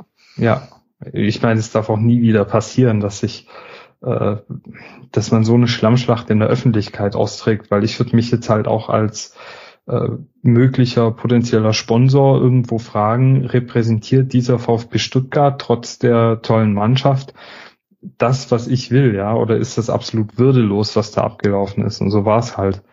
Und ähm, ja, ein kritischer Diskurs muss sein. Und du brauchst natürlich auch Leute aus allen äh, Sparten des Vereins. Also das ist ja auch immer so dieses Thema, was man in den sozialen Medien liest, äh, ähm, dass, dass viele Vogt-Fans irgendwie Kommerzgegner sein oder so. Nee, also du, wir brauchen ja unsere Sponsoren und wir brauchen auch Daimler und wir brauchen äh, die Leute aus dem Freundeskreis und wir brauchen aber genauso die ähm, Stehplatz, Dauerkarteninhaber und und und. Aber die muss man halt zusammenbringen und da muss man äh, halt auf einem respektvollen Niveau miteinander miteinander sprechen. Und äh, kann natürlich auch nicht sein, dass ich zurücktrete, nur weil es mal nicht mehr nach meinem Gusto geht. Ähm, auf der anderen Seite, wie gesagt, äh, jetzt gerade, wo so viele Posten offen sind, wie du sagtest, müssen wir halt echt aufpassen äh, und da auch ganz genau checken, wer kommt da rein und wen wählen wir da rein. Das ist jetzt eben aber wieder Aufgabe der Fans und wenn wir da jetzt halt Mist bauen oder ein Großteil von uns, dann können wir uns wenigstens nur über uns selbst ärgern äh, und müssen uns nicht äh, über das dilettantische Verhalten unserer Führungskräfte da im Verein aufregen. Ja, und trotzdem sind es halt dann die Leute am Ende, die, die, ähm, die dann, ich glaube, für Einzelbeirat wird auch für vier Jahre gewählt, oder ich habe es gerade nicht genau mhm. im Kopf, ähm, die dann halt das führen und dann dann halt auch für den äh, die nächste Präsidentschaftswahl oder de, den Bewerbungsprozess ähm, verantwortlich ähm, sind, wo aber ich es auch glaube, trotzdem durch die Erfahrung der letzten äh, Wochen und Monate man inzwischen auch mehr abschätzen kann, was machen die wirklich, weil es ja immer noch ein relativ neues Organ beim VfB und ja, dass man jetzt auch sieht, was für eine Wichtigkeit ähm, die Leute haben. Und du hast es ja generell halt die Situation, dass halt so viele Posten im EV und AG offen sind und die ja auch unterschiedlich zustande kommen. Wer kriegt jetzt welchen Posten? Manche werden vom Aufsichtsrat bestimmt stimmt, manche auf der Mitgliederversammlung oder viele auf der Mitgliederversammlung dann im Sommer gewählt und ja, dass da dementsprechend, sage ich mal, ja, sinnvoll die Leute ähm, gewählt werden, nicht nur nach Sympathien, sondern einfach auch, soweit man es beurteilen kann, nach dem Können. Also ähm, äh, oder nach ja nach deren Kompetenz. Also äh, klar, es kann eine Person nett sein, aber wenn die, sag ich mal, nicht den Job ausüben kann oder nicht gut ausüben kann, bringt mir das nichts, wenn sie ja, wenn sie sympathisch ist. Das ist nur ein Beispiel, ähm, sag ich mal, wie das sein könnte. Und was du noch gesagt hattest, einfach diese Außendarstellung. Ähm, also ja, das ging ja komplett durch äh, Deutschland und ähm, ja, ich sag mal, wer also auch fragen sich, wer tut sich jetzt ein Vereinsbeirat ähm, vielleicht freiwillig an oder auch ähm, ähm, wer bewirbt sich jetzt freiwillig um Präsident, äh, für ein Präsidentenamt, weil bis jetzt fürs, äh, für die Wahl, die jetzt eigentlich im März hätte stattfinden sollen, hat man ja niemand anderes ähm, gefunden, beziehungsweise war nicht geeignet, äh, wenn man das so bei C interpretieren kann oder hat ihn nicht überzeugt. Ja, ähm, dann ist es immer noch in der gleichen Situation, dass man da jetzt vielleicht jemand finden könnte oder vielleicht Leute, die auch echt gut ähm, geeignet dafür wären, jetzt einfach abgeschreckt wurden, die sowas nicht durchmachen möchten. Und das würde ich komplett verstehen, weil das, was da vorging, darauf hat ja einfach keiner Bock und das auch noch ehrenamtlich zu machen. Ja, da gebe ich dir auf jeden Fall recht, äh, wobei ich glaube, dass ein ganz großer Punkt in der Hinsicht auch ist, dass es jetzt eben nicht wirklich Bewerber gab. Ja, einmal durch diese, diese unfassbar peinliche Außendarstellung, kann man ja nicht anders sagen, die letzten zwei Monate, aber ähm, ich denke, das ist das, was wir auch äh, schon gesagt haben vor der Wahl von Klaus Vogt, wenn er seinen Job gut machen wird, ähm, dann wird der amtierende Präsident wieder gewählt werden. Und ähm, die Wahrscheinlichkeit, dass du jetzt kommst und äh, gegen den Klaus Vogt die Wahl verlierst, ist äh, die Wahl gewinnst, natürlich, äh, ist, glaube ich, unglaublich klein, egal wie kompetent oder sympathisch oder irgendwas du bist. Ich glaube, dass es quasi fast unmöglich ist, die Wahl zu gewinnen, ohne irgendeine Wertung jetzt. Aber ich denke, nachdem du jetzt einen amtierenden Präsidenten hast, der in den letzten Wochen, glaube ich, auch ähm, bei vielen umso sympathischer geworden ist, bei anderen vielleicht auch jetzt äh, eher weniger sympathisch geworden ist, aber ähm, der, glaube ich, aus Sicht von vielen seinen Job gut gemacht hat im letzten Jahr oder zumindest keine, ja, nichts, nichts äh, eklatant äh, schlecht gemacht hat, zumindest nichts, was man jetzt mitkriegt oder was mir jetzt spontan einfallen würde, ähm, dann ist es, glaube ich, sehr unwahrscheinlich, dass ganz unabhängig von der, Präs äh, von der per Person, Klaus Vogt jetzt, dass ein amtierender Präsident nicht wiedergewählt wird, wenn der nicht massiv irgendwas falsch gemacht hat, weil da weißt du halt, was du kriegst. Und wenn du weißt, wenn du damit einigermaßen zufrieden wärst, ja. Also ich würde jetzt aktuell auch ganz abgesehen von dieser Schlammschlacht, wenn es die nicht gegeben hätte und einfach Klaus Vogt aufgestellt worden wäre und äh, da nicht irgendwie Hitzelsberger sich noch angekommen wäre, ähm, glaube ich auch, dass du trotzdem keinen Kandidaten gefunden hättest, weil ich mir nicht vorstellen kann, dass jemand sagt, ja, ich trete gegen einen an, äh, gegen einen amtierenden Präsidenten an, der bei den Fans nun mal faktisch beliebt ist ähm, und werde da diese Wahl wahrscheinlich zu 95 Prozent mit 95 Prozent Sicherheit verlieren. Ähm, kann also denke ich, dass das auch noch einen großen Einfluss hat ich sag mal, für manche hätte es vielleicht eine Chance gegeben, jetzt einfach, wo es um, äh, wo die Personaldienstleistungsagentur noch jemand ähm, gesucht hat und jetzt, wo dann niemand passendes gefunden hat oder die nicht wollten, weil ich sag mal, generell die letzten Wochen hätten wir ja oder hätten wir eher dazu tendiert, dass Vogt vielleicht auch nicht aufgestellt wird und da hätte jemand eine Chance sehen können. Jetzt, sag ich mal, ist es schon wieder schwierig und im Dezember äh, auch weil da war das ja noch komplett ähm, nicht draußen, bevor die letzte Bewerbungsfrist abgelaufen ist. Aber generell, ja, ähm, ist die Frage, ob man sich das jetzt auch antut. Aber jetzt halt eben durch das, was die letzten Wochen passiert ist, überlegt man sich das vielleicht noch ähm, zweimal mehr, um das dann echt, ähm, ja, in, äh, ehrenamtlich nebenher noch ähm, zu machen, mit dem, was dann dann alles für Verpflichtungen und Zeit dann noch ähm, drauf geht muss ja sagen, ohne diese Entwicklung der letzten Wochen, äh, was da seit Dezember abgegangen ist, hätte ich ja Volker C. als Gegenkandidaten super gefunden. Also bis auf heute, heute hat er ja dann auch nochmal so einen offenen Brief veröffentlicht, ja, aber wenn sich da wirklich einer findet und sagt, also völlig wurscht, wie gut man den findet oder wie schlecht man ihn findet, aber wenn sich da einer findet und sagt, hey, es gibt ein paar Leute, ähm, die würden mich da unterstützen und ich will in diesen Wahlkampf gehen, hätte ich das super gefunden, wenn man ihn aufgestellt hätte. Und ähm, scheinbar ist es ja aber so gewesen, dass er in, in, den Gesprächen mit dem Vereinsbeirat sich wohl nicht so überzeugend präsentieren konnte. Ähm, ist, ich finde es auch schade, dass es kein, also bislang keinen ernstzunehmenden Gegenkandidaten zu Vogt gibt. Aber wie er auch sagt, ich kann auch verstehen, dass äh, einige sich da jetzt halt nicht hinstellen wollen, weil die Niederlage ist halt ja schon schon nahezu vorprogrammiert. Ich wüsste jetzt echt nicht, wer sich da hinstellen könnte und wo ich jetzt auch sagen würde, ah ja klar, der hat alles, was äh, Klaus Vogt bislang gefehlt hat. Ähm, ehrlich gesagt, echt äh, keine Ahnung. Also ich glaube selbst ein Erwin Staud, wenn der sich da nochmal hinstellen würde, hätte in der Fanbasis äh, und bei den Mitgliedern nicht den Rückhalt, um dann Klaus Vogt zu schlagen, obwohl der ja immer noch, obwohl auf den ja immer noch sehr, sehr große Stücke gehalten werden.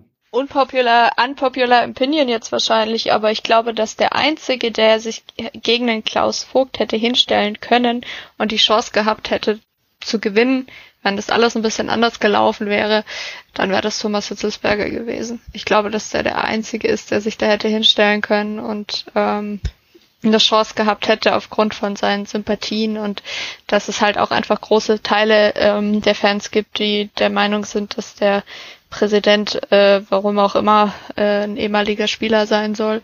Äh, die, die, die Fans gibt's, da gibt's einen großen Teil von. Das waren auch wenn das nicht in unserer Twitter-Bubble passiert, aber das war ein großer Kritikpunkt äh, von einigen äh, bei der Wahl zwischen Christian Rittmüller und ähm, Klaus Vogt für einige. Ich verstehe das Argument auch nicht, aber das ist natürlich auch ein äh, erheblicher Teil der Mitglieder, die man nicht ignorieren darf. Deswegen glaube ich, dass er der Einzige wäre, der da wirklich eine Chance gehabt hat. Ich wollte damit auch tatsächlich nicht sagen, dass ich es gut finde, dass es keinen Gegenkandidaten gibt. Ich fände es tatsächlich sogar sehr gut, wenn es einen gibt. Allein auch schon aus ähm, dass man hinterher einem gewählten Klaus Vogt nicht den Vorwurf machen kann, ja, es gab ja eh keinen Gegenkandidaten, ne? Ähm, und sondern man halt wirklich sagen kann, okay, die Mitglieder haben sich bewusst für ihn entschieden und äh, eben gegen den anderen Kandidaten. Das wäre, glaube ich, auch aus ja aus der Sicht relativ wichtig. Ähm, genau. Aber ich kann halt gesagt auch voll verstehen, dass da keiner Lust drauf hat. Also was man so gehört hat, auch gerade was die erzählt haben, der Christian Riedmüller und der Klaus Vogt äh, letztes Jahr, das ist ja schon brutal anstrengend. So eine, weißt du, das ist ja nicht damit getan, dass du deine Kandidatur da einwirfst, sondern wenn es dann in den Wahlkampf geht, dann hetzt du von Veranstaltung zu Veranstaltung und von Fanclub zu Fanclub und von Interview zu Interview und ähm, ich glaube, dass das, dass das echt auch anstrengend ist. Und warum sollte ich mir das jetzt geben, wenn ich mir sowieso relativ sicher bin, dass ich das am Ende nicht gewinnen werde? Also ich kann gut verstehen, dass das, dass da eben keiner Lust drauf hat, auch wenn ich es, wie gesagt, wenn es mir auch lieber wäre. Es gäbe da eine Auswahlmöglichkeit. Ähm, ja, und du hast ja noch in der momentanen Situation, wäre ja dieser Wahlkampf wie das letzte Mal gar nicht möglich gewesen. Es hätte sicherlich Zoom oder andere Webkonferenzen dann vielleicht mit Fanclubs gegeben, aber es ist trotzdem was anderes, wie wenn du dann wirklich, ja, oder dich dann einfach am Stadion blicken lässt oder wie auch sonst noch was du da alles hättest machen können, als wenn du jetzt, ja, eigentlich, du darfst dich mit niemandem treffen und das da kam vielleicht da auch noch dazu, aber ich hätte es auch, was du schon gesagt hast, Sarah, die einzige Möglichkeit, die, wenn Vogt oder, ähm, sag ich mal, gegen wen er vielleicht weniger eine Chance gehabt hätte, wäre einer wirklich ein Ex-Spieler, der viel Popularität ähm, hat und dementsprechend einfach so Stimmen von der breiten Masse bekommen ähm, könnte. Aber da ist jetzt ja auch inzwischen einfach eine Änderung, was macht der Präsident beim äh, VfB, weil du hast jetzt ja, brauchst ja eben einfach dieses äh, wirtschaftliche Wissen inzwischen, weil du der Aufsichtsratsvorsitzende der, einer AG bist. Und das ist was anderes wie ähm, als Präsident äh, früher oder wie es einfach anhört als Präsident ähm, eines EVs ähm, und ja, das dann komplett leiten musst, weil das was man zumindest gehört hat, weil auch die Sache, obwohl ähm, Vogt da Erfahrung hat, was dann immer noch am schwersten ihm gefallen ist, weil es auch was anderes ist, wenn du deine eigene Firma hast oder dann auch im kompletten äh, bei einer, äh, mit einer AG zu tun hast. Und da beschränkt sich der, der Kreis ja auch schon mal Leuten, die das, äh, sag ich mal, da auch ähm, die äh, Kompetenz dafür haben, sowas machen zu können. Giovanni Elba mit seiner Rinderfarm hätte es vielleicht machen können. Ja, wunderbar. Äh, was ich gerade noch als kleine äh, Korrektur anmerken wollte, ich glaube, Steffen, du hast gesagt, der Volker C. hat heute diesen offenen Brief äh, veröffentlicht, aber das war ja nicht, nicht er selber. Ja, also wollte richtig, ich nur noch jetzt anmerken, richtig. bevor das äh, runter kommentiert wird. Genau, ähm, also das Ding ist auch äh, bei diesen ganzen Sachen mit Volker T., äh, ich kann den Mensch überhaupt nicht beurteilen. Der scheint auch da bei Kitzbühel einen ganz guten Job als Präsident zu machen. Ähm, diese ganze Sache mit diesem Freundeskreis, also die Friends of Volker C. Nummer und jetzt dieser offene Brief und so, dass der auch wohl vor äh, vor, vor, wie war das, vor dem Abschicken an den Vereinsbeirat schon an die Bild durchgesteckt worden ist und so. Ähm, ja, das, das mutet halt alles super beknackt an. Äh, weil, wie gesagt, sonst hätte ich mir gedacht, ähm, cooler, äh, cooler Gegenkandidat, der bestimmt das abbildet, was Klaus Vogt vielleicht in einigen Kreisen nicht abbilden kann. Ähm, aber ja, unter den Umständen sehe ich da halt jetzt auch nicht mehr so viel. Ähm, weiß nicht, ob man vielleicht nicht doch Friedi zulassen sollte. Äh, Die will ja äh, wieder auch ja, klagen, ne? Also die hat ja ihre äh, Dings jetzt ihre Bewerbung jetzt abgegeben und eine Klage ähm, angekündigt, wenn sie nicht aufgestellt wird aufgrund von Diskriminierung von Frauen und Schwerbehinderung, glaube ich. Also, boah, da würde ich, glaube ich, als Vereinsbeirat würde mich das irgendwann auch nerven, da ihre ganzen Anfragen beantworten zu müssen. Aber mhm. das Problem ist halt auch, wenn du und ähm, wenn du halt äh, Friedi aufstellst, musst du halt mal damit rechnen, dass sie gewählt wird. Also nicht, dass ich glaube, dass das passieren wird, aber ähm, naja, das ist nochmal so ein ganz anderes Thema, das vielleicht auch nicht unbedingt jetzt hierher gehört. Nee, ich sag mal, es bleibt sicherlich trotzdem noch spannend die nächsten Wochen, aber was man so, finde ich, bisschen trotzdem schon die letzte Woche gemerkt hat, es wird ruhiger. Also ich sag mal, die, ähm, auch wenn da jetzt, wo du Sarah vorhin lange vorgetragen hast, was passiert ist, aber so vom Gefühl her ist es nicht mehr so diese jede, jeden halben Tag einen offenen Brief und ähm, da noch irgendeine Pressemitteilung, wo es da wieder hin und her geht oder irgendwas von der Presse. Also ich sag mal, es wird schon etwas ruhiger und ich hoffe, es bleibt auch so, weil ich sag mal, das Einzige, was es in den nächsten Tagen und Wochen noch ansteht, ist das Thema ähm, Datenskandal, was da noch ähm, kommt. Aber sonst, ja, es, die meisten Leute sind zurückgetreten. Man weiß, mit einer Mitgliederversammlung weitergeht, auch wenn man den Termin noch nicht weiß. Also ja, es hat sich jetzt vieles aufgelöst die letzten Wochen und ja, es waren immerhin trotzdem zwei ja sehr anstrengende und auch nervenzerrende äh, Wochen für uns, aber denke ich auch für jeden im Verein. Verein äh, AG äh, beim VfB. Ja, es war definitiv sehr ermüdend die letzten Wochen und auch einfach anstrengend. Und ja, da hat es ja, aus der Situation haben wir ja vor zwei Wochen berichtet, dass du echt das Gefühl hast, sekündlich passiert irgendwas ähm, und heute muss man zumindest mal nicht während dem Podcast aufnehmen, die ganze Zeit noch hinten nebenbei auf Twitter gucken, weil da schon wieder was passieren könnte. Also es wird wird weniger, es wird ein bisschen ruhiger. Ich gebe dir recht, ich denke, wenn tatsächlich der Isikon-Bericht noch veröffentlicht werden sollte, ähm, wird das nochmal auf jeden Fall äh, ein Schlag werden und äh, aber ansonsten ja bis auf eventuelle Präsidentschaftskandidaturen ist dann vielleicht bis zur Mitgliederversammlung jetzt auch tatsächlich ein bisschen ruhiger. Vielleicht wo du beim ESICON-Bericht ja auch immer noch ähm, schauen musst halt, es gibt ja auch, es gibt ja einen für die, für den EV und für die AG, es gibt ja dann auch nochmal Unterschiede. Was dann, wenn was veröffentlicht werden sollte, ähm, ist dann ja auch nicht alles von der Untersuchung ähm, damit drinnen. Aber es wurde ja auch hat ja Hitzesberger ähm, auch schon angekündigt, dass für die AG der ja auch dann bald oder die Bewertung des ESICONS-Berichts ähm, erwartet wird und dementsprechend dann Konsequenzen gegebenenfalls personell gezogen werden. Also so muss man immer noch denken, dass es einfach zwei verschiedene Paar Stiefel sind, was in der AF e, was vom EV untersucht wurde und was von der AG. Das ist glaube ich das einzige Thema, was es dann die nächsten Wochen uns sicherlich noch äh, dann beschäftigen wird. Und ja, Mike, ich bin wirklich gespannt, ob der äh, Bericht vom EV auch veröffentlicht wird und wie viele Seiten wir dann gegebenenfalls lesen dürfen. Wunderbare Bettlektüre. Wird ganz großartig. Davon hatten wir ja noch nicht ja. die letzten Wochen. naja gut, aber dann würde ich sagen, wenn von eurer Seite aus dazu nichts mehr zu sagen ist, sind wir, glaube ich, dann auch mit dem Thema Vereinspolitik, äh, Präsidentschaftsdenken schon durch oder haben wir irgendwas vergessen? Wollt ihr noch was loswerden zu dem Thema?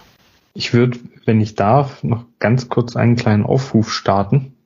Ähm, und zwar habe ich äh, zuletzt aufgerufen, dass äh, falls äh, den Hörern irgendwie bei der MV 217, äh, bei der Ausgliederungs-MV irgendwas Spanisch vorkam, dass die sich an mich wenden und mir da eventuell Bild, Ton, äh, Beweise oder Berichte oder sowas äh, dann auch gerne einfach mal schicken dürfen, weil ich plane in einer den nächsten Ausgaben der Brudelei da so ein bisschen mal länger drüber zu quatschen. Also ähm, auch an eure Hörer, äh, falls da irgendwas war, dann gerne mir per Twitter äh, mal einen kleinen Hint geben oder so. Ed Brudelei. Ed Brudelei, genau. Wird auch verlinkt. Also ja, aber genau, wenn ihr da was habt, gerne schicken. Genau, ähm, dann werden wir jetzt am Ende. Wir haben noch eine Frage an dich bekommen, äh, die ich ganz am Anfang äh, vergessen hatte, dir zu stellen, äh, hat Steffen seine neueste Mitgliedschaft im Hohen Norden schon vollzogen, hat Ed Klitterritter gefragt.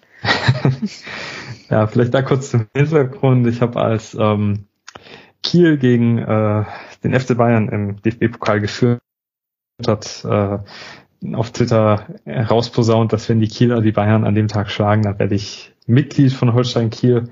Ähm, da wusste ich noch nicht, wie teuer die Mitgliedschaft Mannschaft bei Holstein Kiel tatsächlich ist. Also die wollen tatsächlich 80 Euro fürs Jahr. Äh, aber Wettschulden sind Ehrenschulden. Äh, ich werde es in den nächsten Tagen angehen, ja. Also habe ich mir fest vorgenommen. Wie ist da so die Präsidentschaftssituation in Kiel? Ich habe keine Ahnung. Äh, ich weiß nur, dass es in Kiel immer arschkalt ist und dass es da zieht wie Hechtsuppe, aber ansonsten äh, kein Plan. Ich habe da ein Jahr gelebt. Holstein Kiel ist mir kein unsympathischer Verein, aber dass ich mal bei den Störchen da Mitglied werde, das hätte ich ehrlich gesagt auch nicht gedacht. Dann hast du ja vielleicht, falls Kiel aufsteigt, steigt und der VfB in der ersten Liga bleibt, hast du dann nächstes Jahr ähm, Vorverkaufsrecht für Karten in Kiel. Ey, ja, ich würde mir auch ein Trikot holen, wenn, äh, wenn das Trikot nicht so sau hässlich wäre von denen. Ne? Wird vielleicht nächstes Jahr besser. Hoffen wir es mal. Bis nächste Saison. Vielleicht, ja. Mensch. Ich freue mich auf jeden Fall schon äh, zukünftig über den die äh, Kategorie äh, in, de in deinem Podcast. Äh, was ist eigentlich Kiel los? Freue mich schon drauf. Zielgruppenerweiterung oder so, ja. Gut, dann sind wir, glaube ich, für heute durch. Ähm, ja, haben wir doch schon fast wieder anderthalb Stunden geschafft jetzt. Ähm, dann bedanke ich mich als allererstes, Steffen, dass du dabei warst. Das hat uns sehr gefreut, ähm, dass du die Zeit gefunden hast, trotz selber Podcast. Schön, dass du ja, dabei warst. Mich, mich auch. Mich auch. Vielen lieben Dank für die Einladung. Äh, gerne jederzeit wieder. Ja, dann nächstes Jahr vorm Spiel gegen Kiel. äh, genau, und wie gesagt, äh, wenn ihr gerne Podcasts hört, dann hört doch auch am besten mal beim Steffen rein. Genau, und dann zuletzt natürlich auch noch danke Jasmin, dass du dabei warst. Und dann bleibt zum Abschluss nur noch zu sagen, unser Podcast, äh, ihr findet uns natürlich bei Spotify, Apple Podcast, Google Podcast, YouTube, meinsportpodcast.de und wo man sonst überall Podcasts finden kann. Danke auch äh, an die vielen Fragen und Themenwünsche wieder. Das waren dieses Mal echt viele. Ähm, das hilft uns auch in der Vorbereitung immer sehr. Ihr findet den Brustring Talk natürlich, wie auch immer, ähm, bei Facebook, Twitter und Instagram. Äh, ihr dürft uns auch gerne immer Feedback und konstruktive Kritik den Folgen dalassen. Darüber freuen wir uns auch immer sehr. Ähm, da dürft ihr natürlich gerne unsere Folgen teilen, weiterempfehlen oder äh, Bewertungen schreiben, wenn ihr das denn möchtet. Ansonsten wünsche ich euch einen guten Start in die neue Woche. Ähm, wenn ihr das gleich zu veröffentlicht hört oder noch einen schönen Tag, Mittag, Abend, wann auch immer ihr das hört. Ähm, passt alle auf euch auf, bleibt gesund und bis zum nächsten Mal. Tschüss. Tschüss. Tschüss.